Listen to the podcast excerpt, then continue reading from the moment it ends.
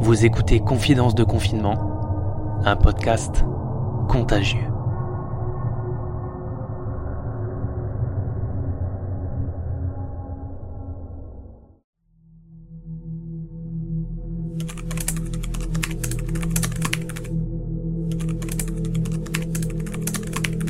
Nous avons tenu 56 jours en confinement. 56 jours de règles strictes, desquelles nous nous souviendrons longtemps. Mais comme tout le monde a pu s'en rendre compte, on s'habitue à tout, même aux choses les plus désagréables. La vie a commencé à reprendre son cours pour beaucoup. Les rames de métro parisiens sont déjà bondées de gens masqués. Le balai de voitures aux heures de pointe est reparti. Et certains enfants sont autorisés à reprendre le chemin des écoles qui ont dû s'organiser très vite, parfois avec peu de moyens. Même si ce n'est pas une obligation pour tout le monde, pour beaucoup de familles, ça marquera le début d'un semblant de retour à la normale. Pourtant, une partie de la population reste encore figée et l'avenir demeure flou pour certains.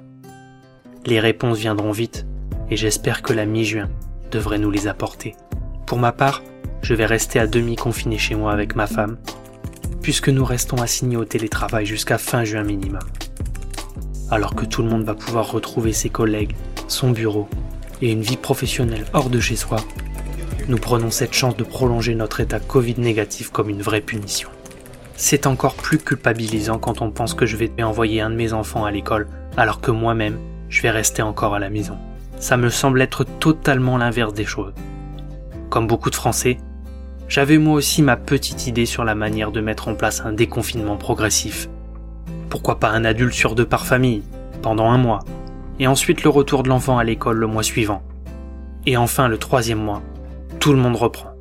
Le port du masque obligatoire dans tous les lieux clos et publics, comme les commerces, les entreprises, et un aménagement spécifique des lieux de rencontre comme les bars et les restaurants.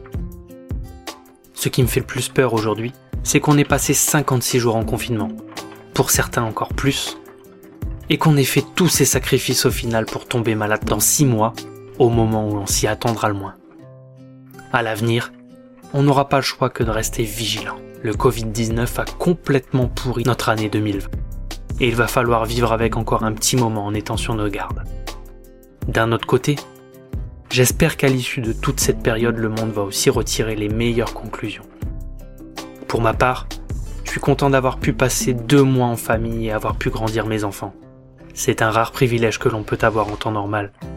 J'ai pu constater leur progrès et vivre de très bons moments de vie avec eux.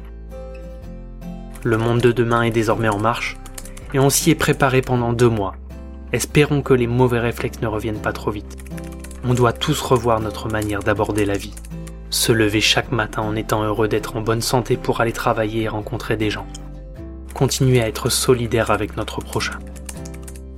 Consommer seulement les produits essentiels, les consommer différemment, essayer collectivement de préserver notre nature qui, elle, a reçu un grand bol d'air durant ces deux mois et surtout, ne jamais être trop prévoyant. Vous vous rendez compte? 2 milliards d'êtres humains ont été confinés en 2020.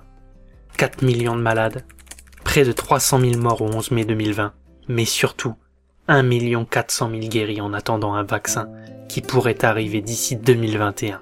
C'est compliqué pour moi de vous laisser ici sans plus de certitude sur l'avenir. Il n'y aura pas de happy end à notre histoire. Je m'en suis rendu compte malheureusement assez vite. La seule chose que je souhaite à ce jour, c'est qu'il n'y ait pas de coronavirus saison 2 prochainement dans vos oreilles. Gardons l'espoir et restons positifs. Le bout du chemin se rapproche et on franchira la ligne d'arrivée tous ensemble.